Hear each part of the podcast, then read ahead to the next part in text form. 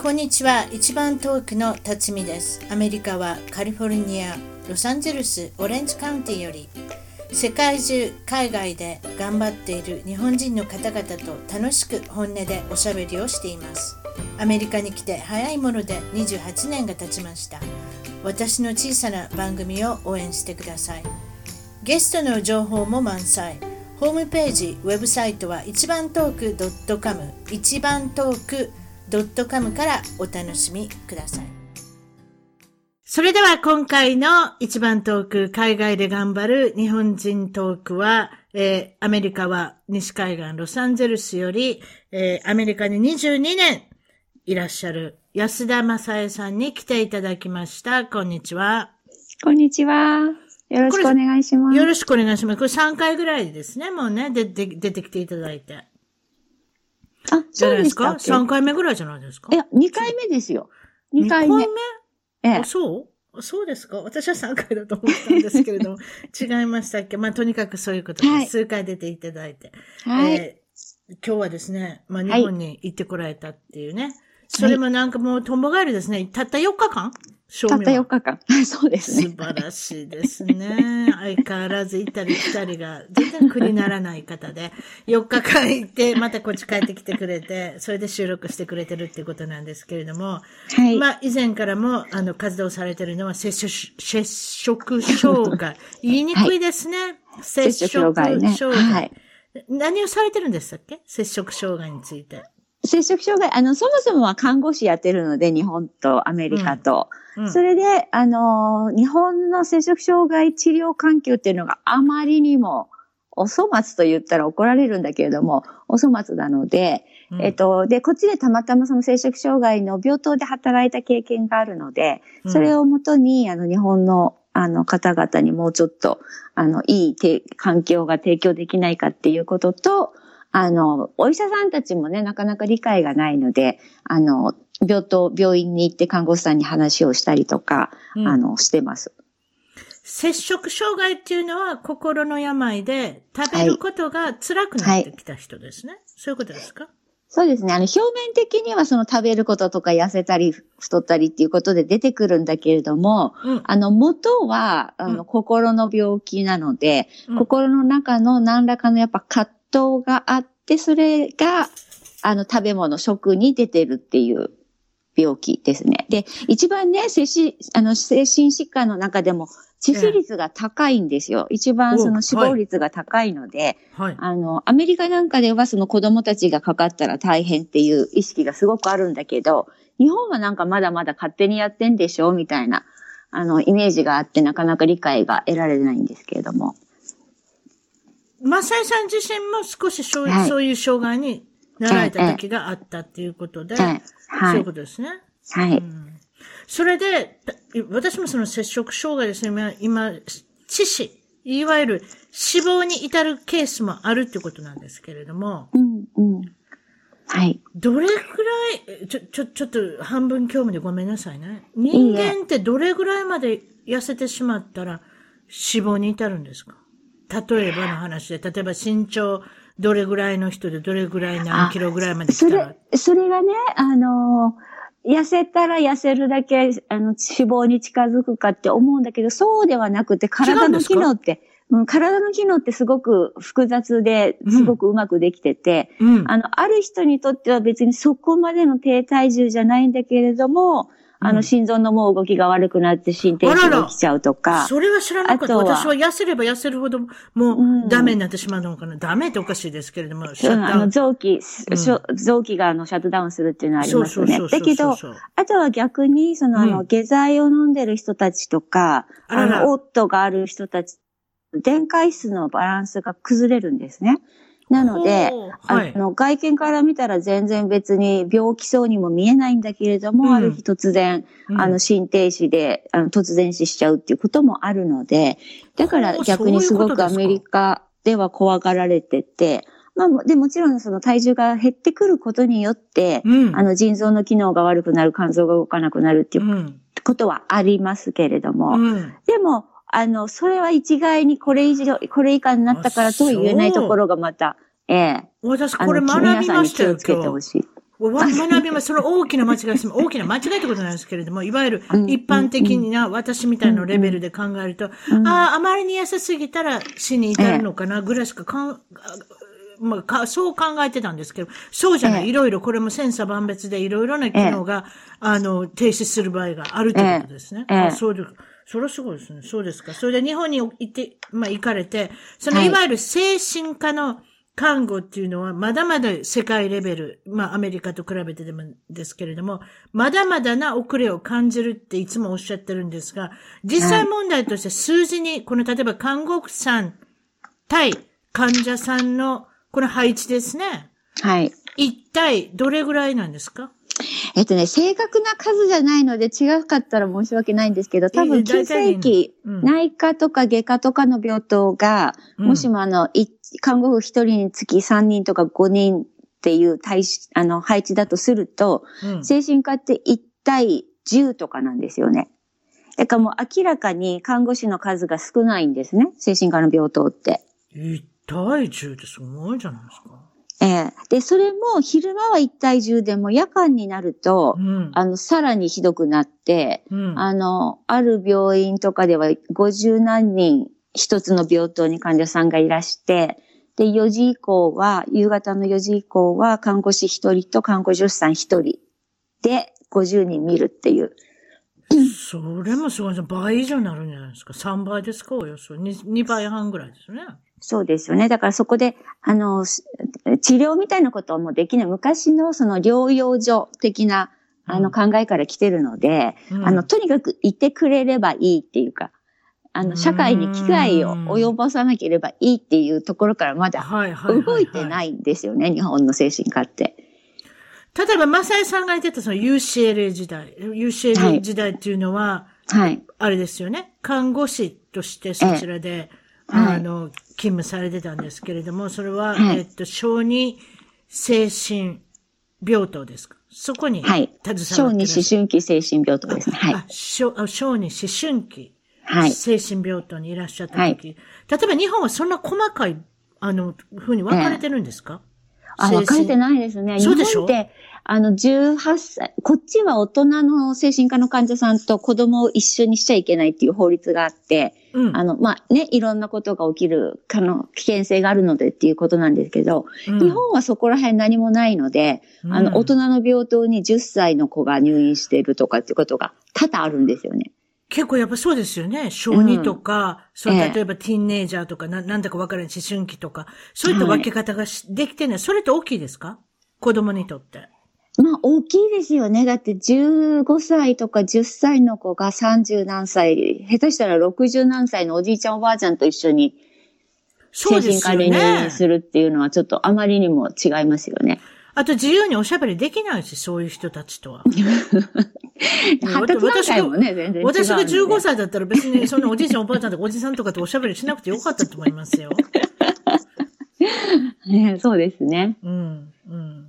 だから逆もそうなんですよね。あの、もしも、まあ、もしも辰巳さんが入院されたとしたら、そこに10歳、ええ、15歳の子が、同じ患者さん同士でいても話題合わないじゃないですかね。どうやって喋っていくかわからないじゃないですか、ね。そうでしょ？ええ。うん。まあそういうことですか。それは、例えばその日本ではまだまだ改善されない、あの部分、その精神心の病についての理解っていうのが、やはり遅れてるってことですか？一般人レベルでも。そうですね。一般人レベルもだし、あの、やっぱ国のその政策から言って、その保険制度とかっていうのも、その昔のままなんですよね。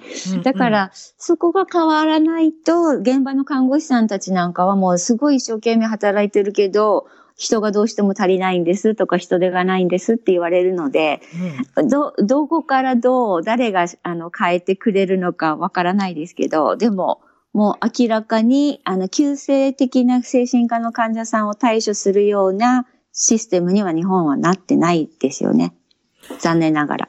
そういうことですよね。例えば看護師さんと毎日お話しすることの中でメモってくれてたり、この人はこういうふうなお話をしてますとか、こういうふうな傾向になってきますみたいな、そういったメモも何にもなくなってしまいますよね、多分ね。そうですね。っていうか、あの、時間的に、あの、一人一人に関わっちゃいられないっていうのがやっぱり。そういうことですよ。ありますよね。例えば、薬取るんだって、うん、はい、薬取ってくださいって、もうそれだけですよ。うん。そうです、そうです。あの、ね、日本で私があの臨床してた時も並んでもらって、うん、で、袋にもあの薬全部入ってたので、一つ一つの説明なんかしてる時間も場合でもないので、はいはいはいはいって渡すだけ。で、アメリカはあの一つずつ、あの、確認して、間違ってないかを確認して、で、ね、一つずつこれがこれって、あの、渡さないといけないんですよね。だからそういうことも全然できないし、うんあと看護婦さんが飲むまでいるとかね、目の前に。ああ、そうですね。その薬がね。ちゃんと飲むまでいるとか、なんかそういうのも聞いたことありますけれども。そうですね。よっぽどじゃない限り、うん、日本はもう、あの人はもう飲むから大丈夫みたいな。そうですね。こっちだったらもうどこで、あの、特にね、思春期の子たちなんかどこで何を隠してるかわかんないので、うん、目の前で確認するまでは、うん、あの、どっか他のところに行って薬をあの、飲むってことはさせないですよね。うん、ね。やっぱそうですよね。例えばこちらでその UCL にいらっしゃった時の、その、うん、あの、思春期、はい。ま、ま青年部の、まその精神科の小児病棟なんですけれども、はい。ティーンネイジャー、いわゆる、まあ、10歳ぐらい、12歳ぐらいから17歳、18歳、まあ、高校卒業するぐらい、するぐらいの、はい。えー、っと、まあ、いわゆる学校に行ってる子供たちですよね。うん、そうですね。はい。その中で一番症状として多いのが、うつ、うん。そうですね。あの、私のいた病棟が、うん、あの、その摂食障害スラッシュ、あの、精神科の病棟だったので、うん、あの、多くの子たちはその、うつで入ってくる子が多いですね。あの、他のもう一つ急性期の病棟があって、そこだと、自閉症とか、あの、本当の行動的な問題、あの、怒りマネジメントができないとか、そういう子たちが来ますけど、うん、私たちのいたところはやっぱ、うつとか起死燃料で入院してくる子たちが多いですね。まず、うつから説明してください。はい、どういうふうな症状がティーンのうつに多いんですか？あの、うつってなかなかやっぱり判断が難しかったりするんですけど、うん、まあ、思春期っていうね、時期なので、うん、なかなかその、あの、口答えが多いとか、あの、やる気がないとか、ずっとテレビ見てる、あ、今時はゲームしてるとか、人と関わらないとかっていうことがありますけど、うん、そこに、あの、病的なやっぱりうつっていうのが、あの、かなりあの、存在してるって言われてて、うん、あの、本人はやりたい気持ちがあるんだけれども、全然そのやる気になれないとか、うん、食欲が落ちてくるとか、眠れなくなってくるとか、逆に眠りすぎるとか、うん、あとはその勉強もはかどらないとか、その集中できないとか、友達関係に関してもなかなかこう、今まで楽しめてたものが楽しめなくなるとか、うん、あの、死にたい気持ちになるとかっていうことが出てくるのが、まあ、うつですね。で、そのあの、あの、境のところは結構やっぱ難しいので、そこら辺は、あの、きちんとそのアセスメントを受けてもらう方が、あの、本人にとっても、ご家族にとっても分かりやすいとは思うんですけど。うん。なるほどね。その中で、一番やっぱり親として聞きたくなかったり、うん、それをどうやって対処していっていいのか分からないのは、子供が死にたいと思った時。自殺願望ですね、いわゆるね。そういったことは、その日米と比べて、日本とアメリカの患者さん、例えばその親の反応、お医者さんの反応、どう、いかがですか？違いますか？あの、違いますね、全然ね。あの、日本で知りたいっていう患者さんが来ると、うん、あの、看護師さん面白いことに、その知りたいっていうことには触れないんですよね。うん、で、触れたら、死にたいって言われて、やっぱ看護師としてどう答えていいかわからないっていうのがあるから、結構、あの、怖くて聞けないっていうことを言う方が多いんだけれども、うん、アメリカは、あの、死にたいと言ったら、その死にたい、まあ、レベルと言ったらあれですけど、をきちんとアセスメントするんですね。あの、査定して、うん、本当にこの人がどこの部分にあるか、死にたいっていうのが、ただ今の現実から逃れたいっていうことの、を意味してる死にたいなのか、それとも、もうこの日にこういう手段で本当に死ぬって思って、その遺書とかも書いてるようなレベルなのか、うん、それをはっきり、あの、まず聞くんですね、本人たちに。大切ですね、それはね。うん。で、そうしないと、ただ漠然と今の状況が辛いから逃げたいって言っているだけの意味なのであれば、あの、また対象は変わるんだけれども、もう本当にもう、この世の中からは、あの、おさらばしたいって、か本当に考えて、本当に、あの、実行しようとしているのであれば、うん、あの、緊急事態なので、その子たちを、まあ、とりあえず保護するなり、あの、そう、その、その死にたいっていう状況になってる時っていうのが、あの、その子の本望だとは、私たちは取らないんですよね。やっぱり何らかの、うつだったり、何らかのことがあるから死にたくなっているっていうふうに捉えるので、うん、何らかのやっぱそうしたら対処は必要だっていうふうに、あの、捉えますね。本人が、まあ嫌だと言ったとしても。ということはアメリカでは赤信号なのか、黄色信号なのか、何かその度合いの真ん中なのかっていうことを確認して、まあ、いわゆる、あの、査定され、するっておっしゃいますよね。はい、日本では、死にたいって言っても、無視ではないですけれども、軽く捉えられがちだっていうふうに。それか、そのなんかこう、あの、寝てる子を起こさないじゃないけど、死にたいっていう子に、えって言ってしまったら、もっと死にたくさせてしまったら困るっていう、あの、多分、不安があるんでしょうね。助長してしまわない、ね、そうそう、助長してしまうような。だから、聞かない方が、聞、聞いて、もっとしたくなったら困るから聞かない方が、みたいな。あの、こう、聞いちゃいけないようなっていうのが日本はありますね。だから患者さん、あの、患者さんにしてみれば、あの、そんなに別に、あの、喋っていいことなんだけれども、看護婦さんとかがなんとなくこう、あの、触れにくそうにするから喋っちゃ悪いかなと思ってお互い、それには触れないとかね。患者さん、患者さん自身のね、考えとか、ええ、こう、どういうふうに扱ってほしいんだと思います？私なんかわからないけど、私は多分、そういうことをお話したいと思うんですけれど、そうでもないんですか、うんうんうん。どうなんでしょう？本人たちは、あの、うん、やっぱそれが一番の、その人たちの問題なので、そうでしょ？話したいと思うんですよ。真剣に取り組んでる人を探してるんでしょ、多分。そうですね。だから、あの、私とかが言って死にたいっていう子に死にたいっていうのは、で、こっちがやっぱ怖いと聞けないですけど、あの死にたいと言われたとしても、こっちは、あの、まあ、ある程度方法があるので、うん、と思って、あの、聞くと、いやいやって、あの、今の状況が大変だから、あの、苦しいから、今の状況からは逃げたいんだけれども、でも、現実的に本当にその死っていうことを考えているわけじゃないんだって。いうふうに言ってくれる人もいれば、うん、もう本当にもうこのせ、この世の中に幻滅してて何もいいことがないから、本当にもうどうにかして死にたいと思ってるっていう人たちもいるんですよね。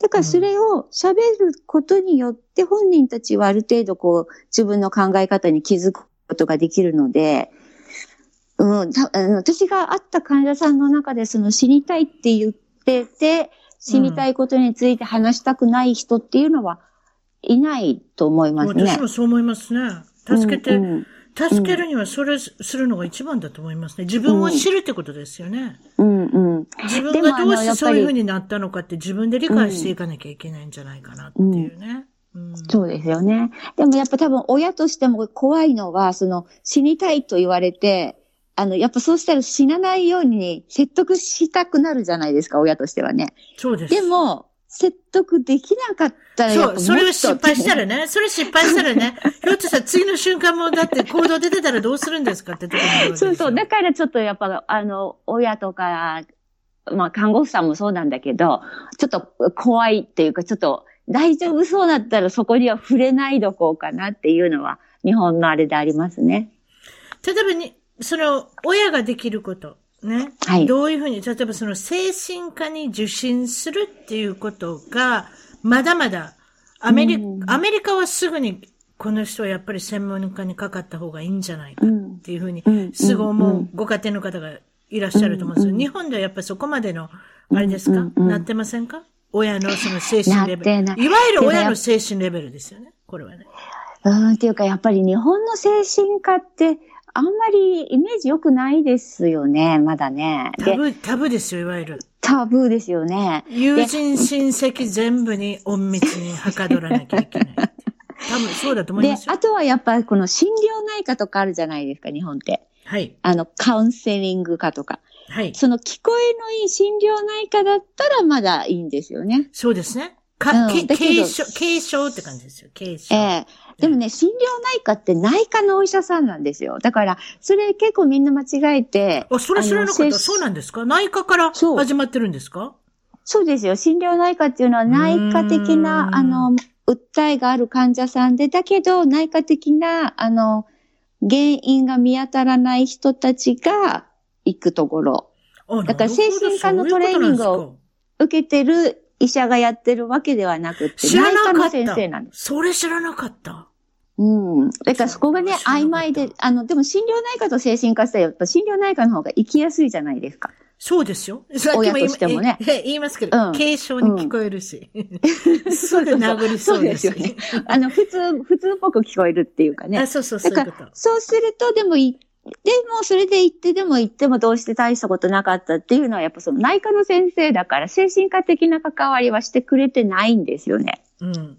うん、でもだからといって日本の精神科の先生が精神科的な関わりをしてくれてるかというと、うん、まあ一概にははいとも言えない部分もあるんだけど、うん。うん、あとやっぱりその、周りの目が気になる部分で、例えば、子供さんが患者さんなんですけれども、なぜ、なぜかしら、あそこのお母さんはこうこうこうだから、あそこのお子さんはこうだってなんかつなげません、そうですね。うん。日本は特にですよね。あの、子供がなんか事件を起こしたらもう親一族中がもう社会から追放されるっていう勢いですよね。特にお母さん。なんかお父さんまでた、うん、もう他人行儀になったりして。うちの方には精神のそういうのいないぞとか。それか、お前の育て方がとか全部任せてきたじゃないかとか。そうそうそう。もっと悪くなったらお父さん側のご主人側のご家族、親戚でつるんだりね。ね、あそこの家系にはそんなことはないはずだ。うん。でも、でも、もう本当笑うことじゃないですよね。もう本当そういうふうになってしまいますもんね。それでも悲しいですよね。やっぱり、あの、精神科の病気って、まあ昔はね、その遺伝とかっていうことが多かったかもしれないけど、今はそんなこと全然ないんですよ。今はそうじゃないですか。ものすごいストレスある。プレッシャーとストレス。全員ですよ。もうお父さん、お母さんもそうですし、子供さんもそうだし。いろんなところからプレッシャーとストレスがありません、それが普通にやってきましたもん。そうそう。だからそれ普通のこととして捉えていいはずなんだけれども、うん、まだまだやっぱりちょっとそこら辺の敷居が高かったりするので、うん、でも日本ってすごい面白いことに、その精神科に対するあれはすごくあるんだけど、あの、一般のカウンセラーさんとかの利用率ってすごい高いんですよね。お、それ知らなかった。そうなんですか？うん。あと、まあ、その、あの、心理師さんの資格は持ってないんだけど、自称心理師、あ、自称カウンセラーさんとか、はいはいはいはい、今なんかいっぱいいらっしゃるじゃないですか。います。はい。はいはい、心谷慎之介さんとかご存知です？仁之介さん。あの、心が流なんとかとか言ってカウンセラーさんすごいいっぱいいらっしゃるんですよ。そういう方が流行るんですよ、多分。そうそう、そういう方々は、あの、すごいもう、あの、引くであまたで大人気なんですよね。うんだけど、精神科にカウンセリングに行ってくださいとか言うと、いやいやいやいや。だからそれはその日本の臨床心理士さんが資格持ってる人たちが本当にこう活躍ができてないのかどうなのかちょっとわかんないですけど。やっぱりこれは政府のあれじゃないですか？うん、あの、もう少し政府が取り組まなきゃいけないんじゃないですかね。うんうんうん、そうですね。先ほど言った、例えば看護師1に対して、はい、例えば夜になったら50人とか、そんなもうおかしな状態ですやん。それがやっぱりもうちょっと、あの、少なくなってって、例えば10人に1人、5人に1人でも何でもいいですけど、どんどんどんどんそういうふうになっていくと、もう少し理解度が深まるんじゃないでしょうか、皆さんの。そうですよね。うん、でもそれあの、あの、昔の厚生省の方に聞いたことはあるんですけど、うん、でもそうすると、まあ、財政難は財政難なので、もしも精神科の方にお金を予算をつけるとすると、どっかからその予算を持ってこなきゃいけないんだっていうんですよね。確かに。それでいいのかとか言われると、いや、そう言われても。それぞれね、その身体疾患とかももちろん重要だから、癌の治療とかも大、うん、あの大切だから、うん、どっから持ってきてくださいと私たちにはもちろん言えないんだけれども、うん、って感じなんですよね。だから、お役所さんとして見ると、どっかお金がその永遠にあるわけじゃないんだから、僕たちがやってることを理解してくださいとは言われるんだけれども、そうすると、なるほどね。なかなかね、うん、難しいですよね。うん、うんあとやっぱりちょっと少し気になるのは、そのティーンネイジャーの、例えば日本でもその心の病の持ってる子は、に、アメリカでももちろんそうなんですけども、これ受験の年齢って違うじゃないですか、日本と。アメリカは、アメリカは高校生、高校卒業するまで一応義務教育なので、あんまり悩まなくていいですよね、そこまで。悩まないと、例えばその学力に関してですよ、そんなにプレッシャーかけてる子いないですよね。塾行ってる子もそんなにいないし。まあ、ありが、ありがまま、私の頭脳はこんなもんっていう感じで18年行くじゃないですか。でも日本は違うでしょ。小学校受験、中学受験、そしてまた高校受験、一番大きなやつですけども、高校受験。そういうふうになっていくと、この、親のプレッシャーもそうですけれども、その塾に入れなきゃいけないとか、行ってなかったら、あら、そんなんで大丈夫みたいななんか、ありません、うん、雰囲気。そうですね。ま、まだまだその競争社会みたいのは、ありますよね。どうでしょうね。私も住んでないからあれですけど。なんか言ってはりましたよ。ね、電車に乗ったら、10時頃乗ったらどうなってるかっていう、その電車の中そうそう、子供たちの塾帰りの子たちが座ってる。うん、それこそ、あの、アメリカはね、親が常にいるので、うん、10時に一人で、あの、小学生が歩いてるなんてことは、ないんですけど。小中高生がうろうろしてるとかまずないですね。ええええだけど本当にあの酔っ払いのおじさんか 塾帰りの子供たちかっていう。それちょっと、すごいですよ。その子も朝の6時半から起きてると思いますよ。わからないで、ね、私の予想ですけれども。でもそういう子が10時頃になってうたた寝しながら、帰路に着く、自分の家に帰ってるっていうね。それってすごいですよ。で、その中でやっぱ子供たちにしてみると、こうなんか今の自分じゃダメだみたいな、もっと頑張れ、もっと頑張れみたいなメッセージがやっぱ行きますよね。で、あの、人と比べて人、あの人たちに勝たなきゃいけないとか、それってやっぱ結構こう、なんか、あの、心の成長のところではこう、うまくいかなくなってくるのかなって思ったりもするんですよね。あ、それはありますね。その競争しなきゃいけない。うん、でも日本なんか全然公表しないじゃないですか。アメリカって結構公表するでしょ？この人が、この人がこういう点数だったとか、あの、例えばオーナーズ、オーナーズって言うんですか？ええ、クラスでも分けられませんやん。例のまあまあなことよくできる子とかっていう。もうクラスでも分かれたりとかして。でも日本ではそういうことないし。全員が全員一緒だし。ああ、そうですね。確かにね。だけど、それで受験の時に結果がパッと出るから。そうそう、いきなりドドンって出るんですよ、いきなり出るんですよね。そういうことです。で、そうするとなんか母親としてもなんか自分の評価につながるみたいのもありますよね。あと内申書だけで通るとこっていうのはまず少ないし、アメリカはそうじゃないですよね。内申書が全てっていうとこがあるので、その一つの点数では受験、お受験しないじゃないですか、大学とかでも。全部内申、ね、いわゆる4年間高校で毎日毎日やってきた宿題だとか、テストの内容、まあ、まあ、素行の内容、そういったものが内申書でドっていって、大学に受かったり滑ったりってことなんですけれども、また全然それも違うし、日本は。そうですね。いわゆる一発で数字を取らなきゃいけないっていう、数値を取らなきゃいけないっていうね。うんうんうん、それも難しいですね。うん、ね、システムが違いますよね。うん、お母さんの感じは違うと思います？そのお母さんのプレッシャー。やっぱりアメリカのお母さんと接してて、日本のお母さんと接してて、やっぱりその子供の成功とか将来とかっていうふうに考えるお母さんの違い。どうでしょうね。アメリカも、アメリカというかロサンゼルスも、まだまだあの、最近あれですよね。中国系、韓国系の人たちはまだまだすっごく熱心なお母さんたち。熱心ですよ。まあまあ、もちろん母国でも熱心で、ものすごくお金を使うで聞きます。もう韓国の人なんかで韓国行った時におしゃべりしたら、もう僕たちも一人か二人しか子供作らない。だって学、学費とか教育費、ねうん、塾、うん、そういったものに全て入れなきゃいけないから、ものすごくお金かかるから、昔みたいにいっぱい子供産んでる場合じゃないって言ってますもんね。なので、あのー、確かにアジア社会は違いますね。ですよね。だけど、まあ逆にそういういろんな人がいるから、ある意味いい部分もありますよね。日本だとやっぱり、あの、結構その、公立の学校なんて、ある程度決まってるじゃないですか。その地域の人たちが来るから。確かに。そうすると、やっぱり結構、あの、あの、みんなそれで同じのが日本って好きですよね。ちょっと違うとなんとなくやっぱり居心地悪いみたいのがあるから。うん。そうするとやっぱ親としては結構プレッシャー感じますよね。そうですよね。多分そうだと思いますね。うん、あの、ほら、アメリカにいる、ロサンゼルスにいるから別に多少うちの子がどうのこうのって私あんまり、ここでは気にならないですけど、うん、やっぱちょっと東京の実家のあたりでいたら結構気になりますね、きっとね。もう中学校2年でもクラブ、えー、クラブはやめさせてね。えー、野球なんかやってる場合じゃない。ね。もうバスケットボールなんかやってる場合じゃない。もう受験受験ってなるじゃないですか。中学2年ぐらいで。そうですよね。そういうふうな雰囲気覚えてますけれども、今もそうだと思いますよ。アメリカだったら中学2年なんかもうあれですよ。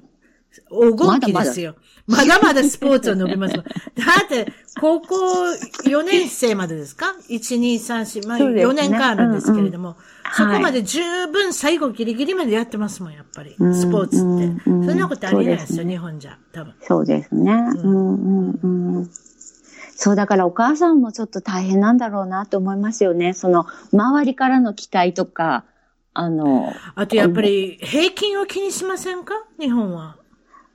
なんか平均に属してれば安心だけど、ちょっと飛び出ちゃうとちょっと、ね、あ、それもあるある。そうそうそうそうそう平均のその例のカテゴリーに入ってたらいいんですよ。そね。それよりも引いてたら、うんうん、例の変わ,、変わった子をね、うん、あの、うん、育てた場合は、ちょっと、うん、ちょっと良くないですもんね。多分ね、日本ってね。って思われるだろうとお母さん思っちゃいますよね。うん。うん。そうするとやっぱお母さんもきついですよね。その中で非常に興味のあるのが、えー、っと、おっしゃってたのが、その、日本の、えー、女性でアメリカに来て、それでいて、あんまり日本には大きなニュースにならなかったけれども、実際内容を聞いてみると随分、あの、ショッキングな、いわゆる上司とのセクハラ、もうこれレイプですね、セクハラっていうか、その中でも。一番最悪なケースになったパターンで、彼女は本まで出版された。どうして本を出版したのかっていうのは、刑事的な責任が上司に与えられなかったからっていうことですか、うん、ちょっとその話教えてくれ。これどういう背景なんですか？私も詳しく知らないので、もしかして、うん、あの、私なんか全然知らなかったですもん。ちょっと言うてください。そう、だからこれ、あの、ニュースに、日本でどのくらい皆さんご存知だかわかんないですけど、あの、日本の、あの、性、性行為、性、なんていうの、性被害に対するまあ、いわゆるセクハラでいいんじゃないでしょうか、ね、セクハラ。ええ、あの、寛容というか、多分だから男性にとって住みやすい場所だとああ、なるほどね。そういった意味では痴漢も入りますね。いわゆる皆さんよく、皆さん、あの、ぶ、ぶつって笑ってるかもしれません。痴漢っていうのも、え、いわゆるもうその辺にうろうろしてますもんね。で、うろうろしてて当たり前当たり前なんですよ。別に、ありますよね。痴漢であったからって言って、即警察に届ける人ってまずあんまりいないんじゃないですか？で、多分警察も何もしてくれないし、うん。っていうのはありますよね。だけど、あの、ロサンゼルスはまあ、電車社会じゃないので、なおさらかもしれないですけど、うん。なんかそれを許してる日本の社会って何なの？みたいのが、すごくあの、アメリカの人たちと接してたりとかすると思うんですよね。うん、で、このあの、その、あの、彼女っていうのは、28歳の日本人の女の子だったみたいですけど。アメリカの場所で言うとどこですか？アメリカの元ワシントン支局にフリージャーナリストとして仕事をしてたのかな？で、そこのあの元上司にレイプされたっていうことで訴えて、その女性は実名も出してるし、その相手の男性は実名出てないですか、はい、そういうところに。実名出てますよ。出てる？はい。はい。それ、日本人同士ですね、今お話し日本人同士。ええ。ええ、で、日本の、あの、元 TBS の政治部記者が支局長だったみたいですけど、うん、その人に、あの、レイプをされたって、あの、合意をしていない性的行為をされたっていうことで、うん、あの、日本の警察に訴えてたみたいですけれども、うん、で、警察も、あの、いろいろ、あの、調書を出して、それで、あの、その方が、その人が日本に、あの、帰国するときに空港で逮捕って言って一応待ち構えてたみたいなんですけど、警視庁は。だけど、どう、どうもその上層部からストップがかかって、結局は逮捕も何もできなかったっていう。で、それは多分かなり、あの、日本、アメリカっていうかまあ問題になっても良さそうなんだけど、多分日本であんまりそんなに問題にならずに、多分マスコミだかな、どこだかわかんないです。どこかがこう消してる部分がもみ消したんですか？多分そうですよね。だってこれ結構すごいことですよね。いや、それってすごいです。私そういうの知らなかったし、あともし知ってたら本当にこれは、うん。うん。びっくりですよ。そうなんですよ。だからその、うん、誰かあと女性がだって勇気を持って自分の名前を出して、ええ、すごいですよ、それって。だって日本って気をつけないと、例えばセクハラにあった被害者なのに、加害者的な目で見られたり、白い目で見られたり、うん。なんかそういうところありません？先ほど言われる男性社会だっ。そうですよね。そうそう。だからこの人に関しても、その向こうのその支局長は、うん、あの、事実と違うって。で、自分があの酔っていたところに、あなたのような素敵な女性が半裸でベッドに入ってきてそういうことになってしまった。一方的な非難されるのは納得いかない。で、そうすると、もうそのおっちゃんの顔見たら私殴ってますよ、今。女の子の方が。一発パンチですよ、私。ねえ、なんか女の子の方が、な、みだらなことを捨てるみたいなことをもう、半分刺さったみたいな言い方してますやん、そんな。うん。で、半裸の子、人がそう言われたらもう女の子としては。ひどいですね、それ。そんなわけないでしょ、う多分。ねえ。うん。でもそれが通ってしまって、別にこの、あの、支局長は別にどうにもならなかったみたいですから。で、日本に帰ってきた、その、あれですか？彼、支局長が帰った時に逮捕になるのかと思ったら逮捕にも至らないし、不起訴になってしまうし、ええ、そして彼女が決断したことは、もうこれは本でも出版しなきゃしょうがないかということで、うんその話題性はいかがですか？その本を出版したっていう。でもそれもだからほとんど取り上げられてないんですよね、日本でね。だから。その人アメリカにまだいますか？呼びますか？うちの番組。どうでしょう？しおりさんしか書いてないですけど。しおり、どうやって見つけましょうかね？私見つけるかもしれませんよ。私結構こういうのって見つけますフリー、フリージャーナリストのしおりさんって書いてありますけど。しおりってなんかありがちな名前のようでなさそうだし、いけるかもしれませんよ。ねうん、ワシントン DC しおりって書いたらボンと出てくるかもしれません、どっかに。あ、そうかもしれないですよね。うんうん、ぜひ私インタビューしたいですね、その人に。そうですか。ねだからそれはちょっとでも、だから日本って、なんかやっぱり、不思議な場所ですよね。あの、未だにだって電車に乗ったら結構その、あの、まあ、ポルノまでいかないけどっていう習慣なんとかの。女性って絶対一回ぐらいは痴漢の経験ってあるんじゃないですか？どうやっても。一回どころか数回だと思いますよ。それでなんかそれが当然と思わされうん。例えばその警察に。二つは。私も何回かありましたけど、別に警察に届けようとも思ったことないし。うんうん、例の日本的な、あの、処理ですいません。でも、そういうことですよ。まあ、いて当たり前みたいな感じですよ。あんなに満員電車で、もう、傘持ってたら傘がもう、何ですか？あの、1メーターぐらい先のところに、間に入ってしまってたりとか、うん、そのままで30分、40分、皆さん乗ってるわけでしょ？うん、うん、うん。あの、女性専用車両っていうのは、あれですかね？最近ありますよね。最近とかかなり前からありますけれども。この間でもテレビであの外国人がこの日本のこんなとこ変みたいなやってましたけど、ありえないって言ってましたよね。あ、あれはうちの主人もあれなんでそういうことするわけって言って。結局、いわゆる安心して座ったり立って乗れるのはあそこしかないのよって、どういうことって言ったら、痴漢がいるし、つって、ええー、とか言って、確かにでも、まあまあ、ねあんなに満員電車だったら、そ、それめがけて行ってる人もいっぱいいるんだと思うんですけれども。でも男性から見てもそれってちょっと嫌じゃないんですかね？男性イコール痴漢って思われるのは嫌でしょうね。けどね、どうなんでしょうね？いや、ででもまあ確かにその、私男性の側からして考えると、目の、はい、目の前に栗の、あの、大きなバコンって前に開いたブラウスとか着てて、あの、それこそ胸元の谷マークとか見れたら、あ、あ、朝から夜からそんな知りませんよ。そんなんだったら男の方はどうなんでしょうね。難しいですね。多分。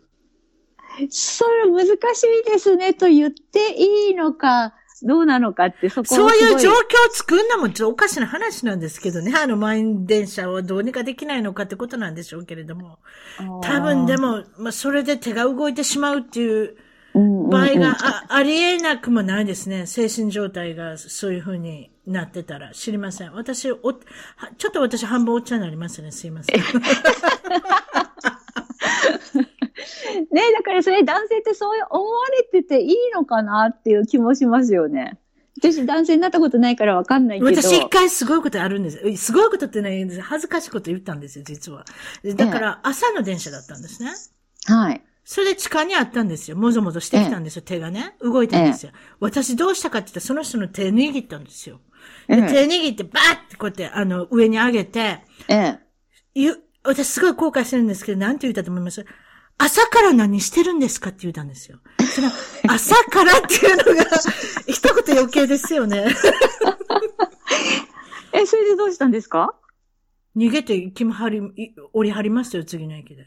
あ、いや、まず、まず、だから、それで逃げて、私も気持ち悪いから手の、あの、外すじゃないですか。握った手を。はいええ、そうしたらもう次の車両にどっか行ったし、そこからずっと見てたら、うん、多分次の駅かなんかで置いてあるんちゃいますか？ちょっとわかりませんけど、まあ、でもその場から去ってましたよね。うん。でも絶対繰り返すと思いますよ。周りにいっぱい人いるけど、その人たちはしらーっと見てる。知らん顔ですよ。私の顔の方を見てるんです。どっちかって言ったら。だって私手握ってるし、朝から何をしてるんですかってわけのわからんこと言うおばさんですよ。おばさんだろすいません、今おばさんです。その時若かるし、あの、頃だったので、もう20代、まだあれですよね。前半の時ですよね。いや、困りますよ。だから、あるんですよ。ねでもだから、それ、あの、私たち女性、それなのに耐える必要本当はないのになって気ま、しますよね。というか、あの、気分良くないじゃない。どうなんでしょうね。あの、人によるかもしれないけど、触られてよかったというよりは嫌ですよね。痴漢とか、ね。嫌に決まってますよ、そんなん。そうですよね。だからそうするとなんかすごい、こうなんか、あそれこそね、その精神的な面では、嫌じゃない、嫌っていうか支障がありますよね。こうなんかこう。いや、まただから、また怖くなりますよ。だって、その電車に乗ること自体も。そうですよね。それでまた、あの、あなたの洋服がとか、あなたの格好がとかって結構言われるじゃないですか。なんか私が悪かったわけみたいな。そう、その時やっぱり短いスカート履いてたからやねとかね。多分あると思うんですよね。それってなんか男の人のなんかこう、あれしてますよね。かばってますよね。そういうことです。そうです。絶対そう。そういう。だからちょっと、日本離れるとなんかちょっとあれなんか不思議な、不思議というか変というか、女の人もっと頑張ってもいいのかなみたいな気にはなりますよね。うんそうだと思います。うん。まあ、そういうふうな傾向にどんどんなっていったら嬉しいですけれどもね。そうですね。うん、うん、それでちょっと、あそうだそうだ。あの、ティーンネイジャーの話に少し戻るんですけれども、はい。まあ、前回、3歳の、3歳の女の子でしたっけ？あの、はいはい、自分の実の母親の自殺現場を見て、そこから困惑して、自分も自殺をしたいって言い出して、死にたいって言い出して、どうしてかって言ったら、お母さんのとこに行けるからって非常に単純な答えが返ってきたっていう衝撃な、あの、実例を出していただ、言って、言っていただきましたけれども、も今回も、まあそういったその、精神面で小児病棟に入る女の子ですか？子供、お母さんを亡くす。これ多分、病死だというふうにおっしゃってますね。はい、その子供が3人のお子さん、姉妹の末っ子の女の子のお話、うん、ちょっとお聞かせください。どうですか？やっぱあの子供って結構すごくいろいろ、あの、影響を受けてますよね。やっぱ親とかその、あの、家庭っていうのが子供にとってはその社会、すべての社会なので、うん、で、やっぱりその親たちは別に、あの、悪気があってもちろんやってるわけじゃないんだけれども、子供ってやっぱすごく優しかったり、すごく親思いだったりとかするので、うん、あの、かばってくれちゃってる部分って結構あ、ある時もあって、うん、その子に関しては、その、旦那さん、お父さんが、お母さんを亡くし、お母さんっていうか妻を亡くされて、で、結局3人の女の子が残っちゃって、お父さんが一人で育てなきゃいけなくなって。そうですね。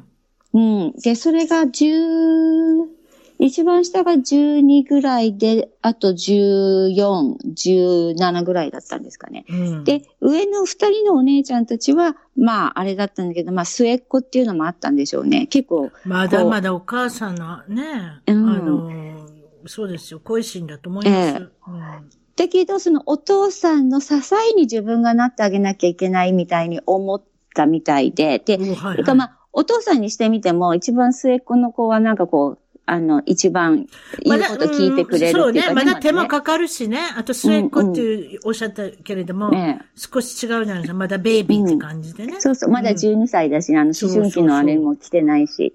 で、こう、お父さんはついついこう、なんか一番下の子、その子に頼っちゃって、こう、なんか愚痴じゃないんだけど、お母さんの代わりに話す相手を、その末っ子の子に、まあ、求めてしまったというか。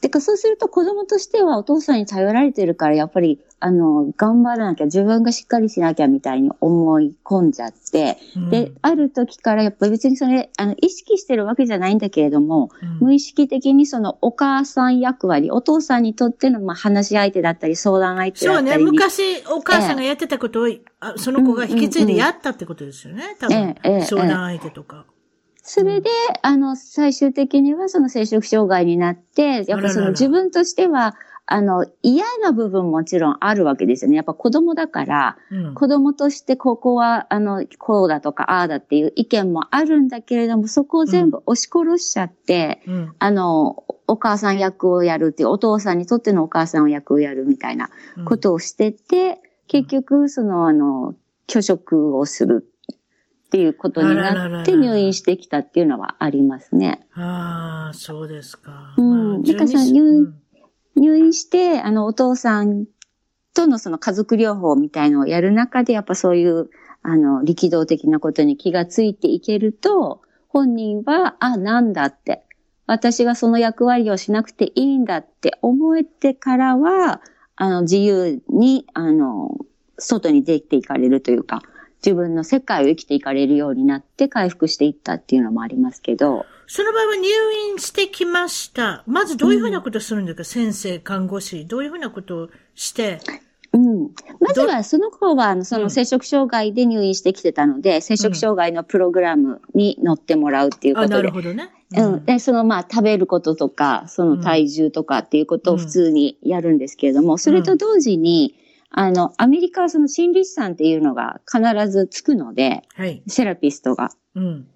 てか、その、あの、個人療法と、うん、あと家族療法は同時並行で行われるんですね。そう、家族が、ね、家族がやっぱ協力しなきゃね、ええ、こういうのはね。ええ、ええ。で、その中で、あの、問題が出てきて本人が喋れるようになってくると、あの、だんだん出てくるので、そこに対処していく。で、と同時に、その子の、その、まあ、12歳なりの発達段階に合わせて、あの、その子がその子なりに生きていかれるようにっていうことは、あの、サポートしていきますけど、っていうのは、具体的に言うとその学校に行って他の子供たちと、あの、うまくやるとか、学校の勉強をするとか、その食べ物に関してもきちんと、その必要な量が食べられるとか、運動に関しても必要な運動ができるとか、やりすぎないとかね。うん。うん。そういうことを具体的に、あの、病棟ではやりますけど。その子の入院期間どれぐらいでしたか？その子はね、家に帰れるまで。うん。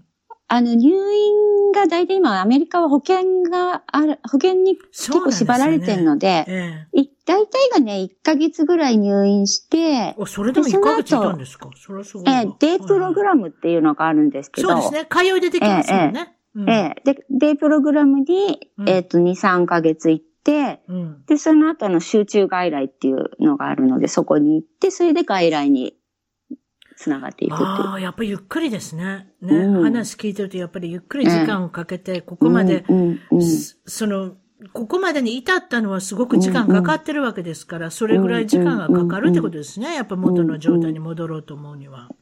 それで入院からいきなり家に帰っていきなり一人でやっぱり大変だと思うんですよね。やっぱ、あの、状況的には全く同じ状況に戻るわけだから、うん、そこで、あの、調整をしてあげないと、うん、調整をしてあげないとっていうか、あの、元に戻ってしまったら、やっぱり、ええ、ええ、だからそのお父さんにも対して、でも子供に対してもそうだけど、家に帰って、じゃあこれからこれを関係性をどういうふうにしていくことがお互いにいいのかっていうことを。家に帰っちゃった家ですから。改善モードが全くなくなる場合もありますからね。うん、そういった意味では。でね、だからそういうところが時間をかけて、うん、あと通いで、そういったところの、まあ、専門家に聞くとか、そういうふうなことをしなきゃいけない。あとは、あの、同じ仲間の人を作るとかね、よくありますよね。うんうん、そうですね。仲良くなりますね、子供たちね。子供たちそうですよ。同じ悩みを持ってる子たちとね、うん、あの、お友達が作れたり、そういったネットワークが非常に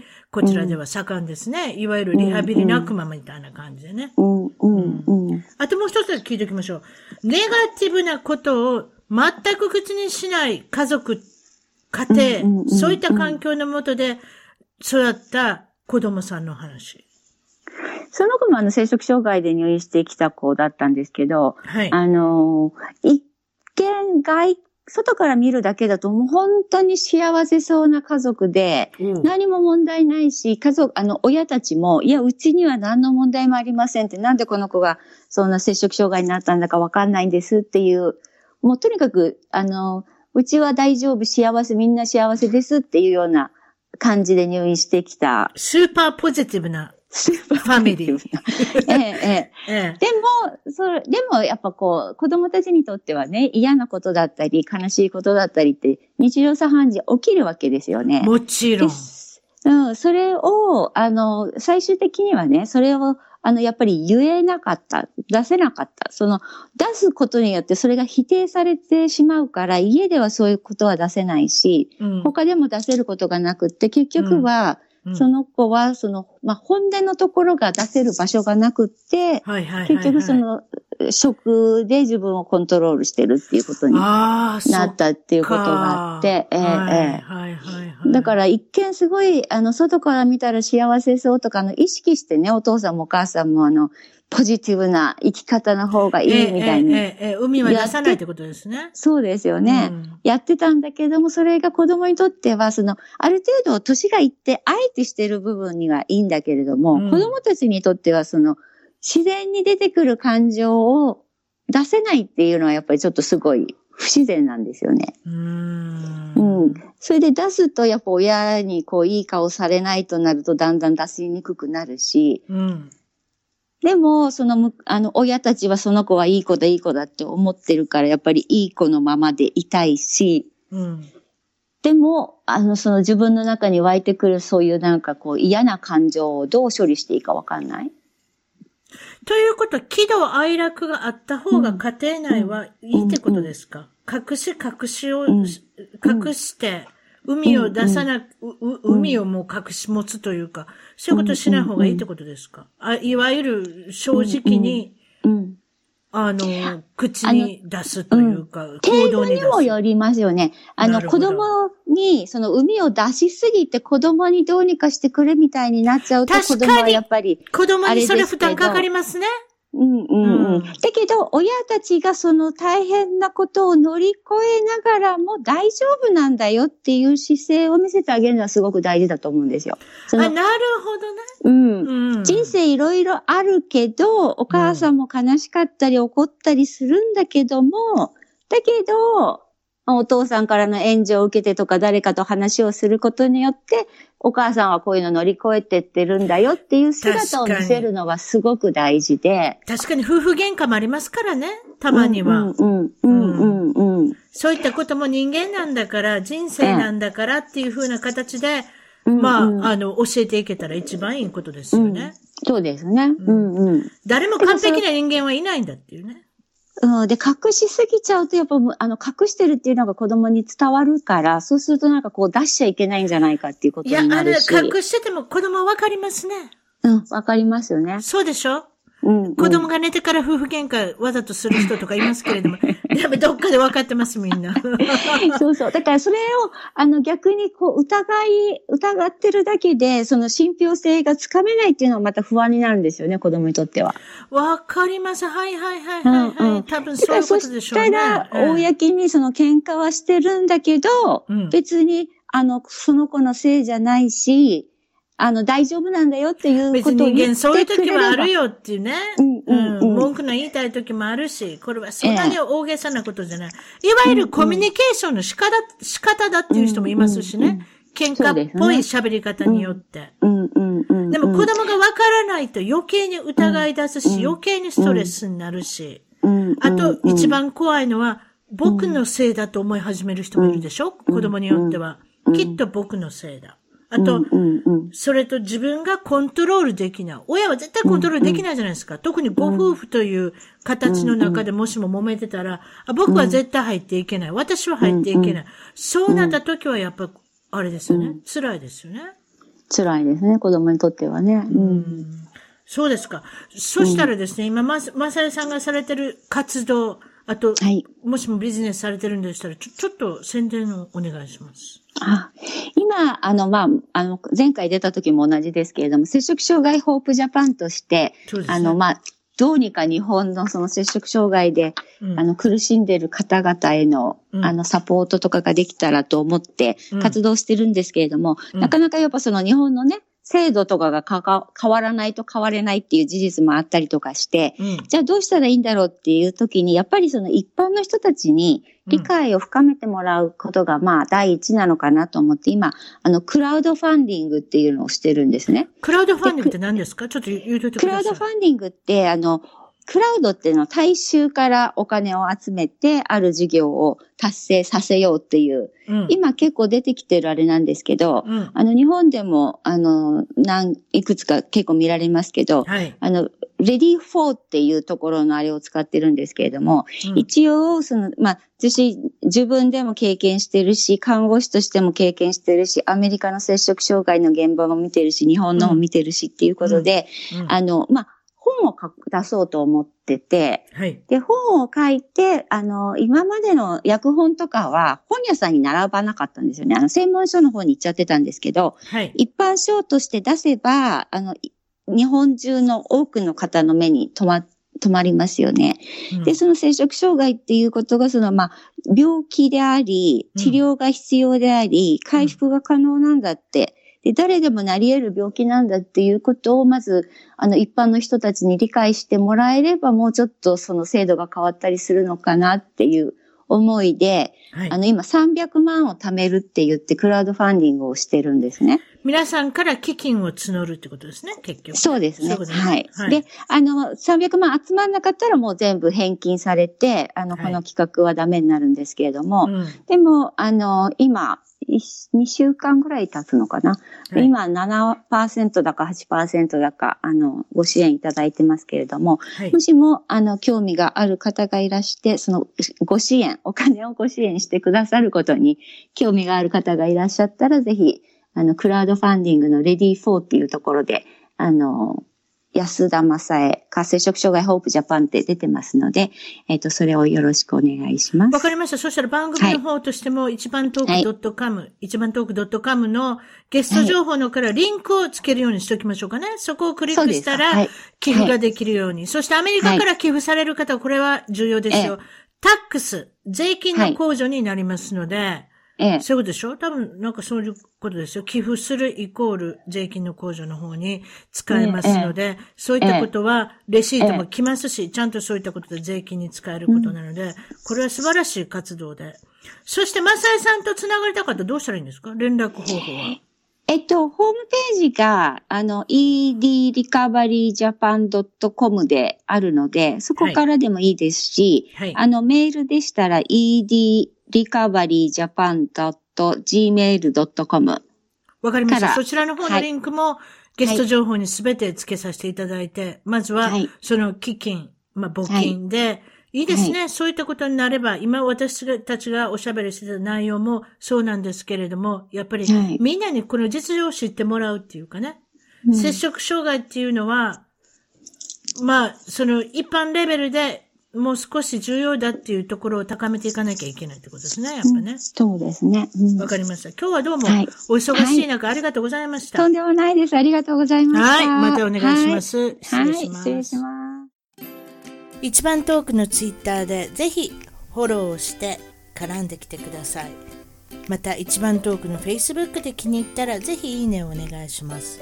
番組の聞き方は iTunes もしくは内蔵のポッドキャストアプリより一番トークを検索 Android のスマートフォンからはサウンドクラウド Google プレイミュージックのアプリより一番トークを検索チャンネル登録をして新着をいち早くゲット。私の小さな番組をぜひ応援してください。